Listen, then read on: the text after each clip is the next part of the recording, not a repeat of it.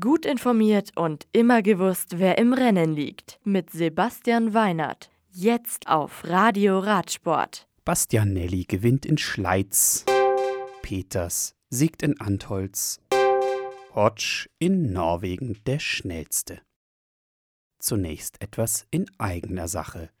Radio Radsport kann man jetzt unterstützen. Mit einer Mitgliedschaft auf Steady helft ihr uns, das Musikprogramm und die regelmäßigen Beiträge am Laufen zu halten. Mehr unter www.radioradsport.de oder direkt auf der Seite von Steady. Antholz. Die 181 Kilometer lange 17. Etappe des Giro d'Italia mit Start in Commezzadura und Ziel im Biathlonstadion in Antholz sichert sich AG Desert La Mondiale Profi Nance Peters. Der Franzose siegt auf 1635 Metern Höhe, eine Minute und 34 Sekunden vor Esteban Chavez von Mitchelton Scott und Davide Formulo von Bora Hans Grohe.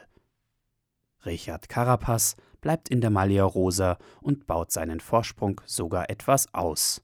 Auf eine Minute und 54 Sekunden auf Vincenzo Nibali. Dritter bleibt Primo Schroglic. In der Sprintwertung bleibt Arnaud de Mar vorne, in der Bergwertung ist es Giulio Ciccone, bester Jungprofi bleibt Miguel Angel Lopez. Morgen geht es mit dem Giro Tross in die Nähe von Venedig. Mit Start auf etwas über 1000 Metern in Olang liegt das Ziel nach 222 Kilometern in Santa Maria di Sala fast auf Meereshöhe. Etwa in der Mitte der Etappe steht den Fahrern mit dem Pieve di Alpago ein einziger 691 Meter hoher Berg der vierten Kategorie im Weg. Mandal. Die zweite Etappe der Tour of Norway gewinnt Alvaro Hodge von De König Quickstep. Die beiden Norweger Christopher Halvorsen vom Team Ineos und Edward Hagen von Dimension Data komplettieren das Podium. Die morgige Etappe ist leicht wellig und führt über knapp 180 Kilometer von Lingdal nach Christiansand.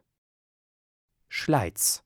Marta Bastianelli von Virtu Cycling siegt auf der zweiten Etappe der 32.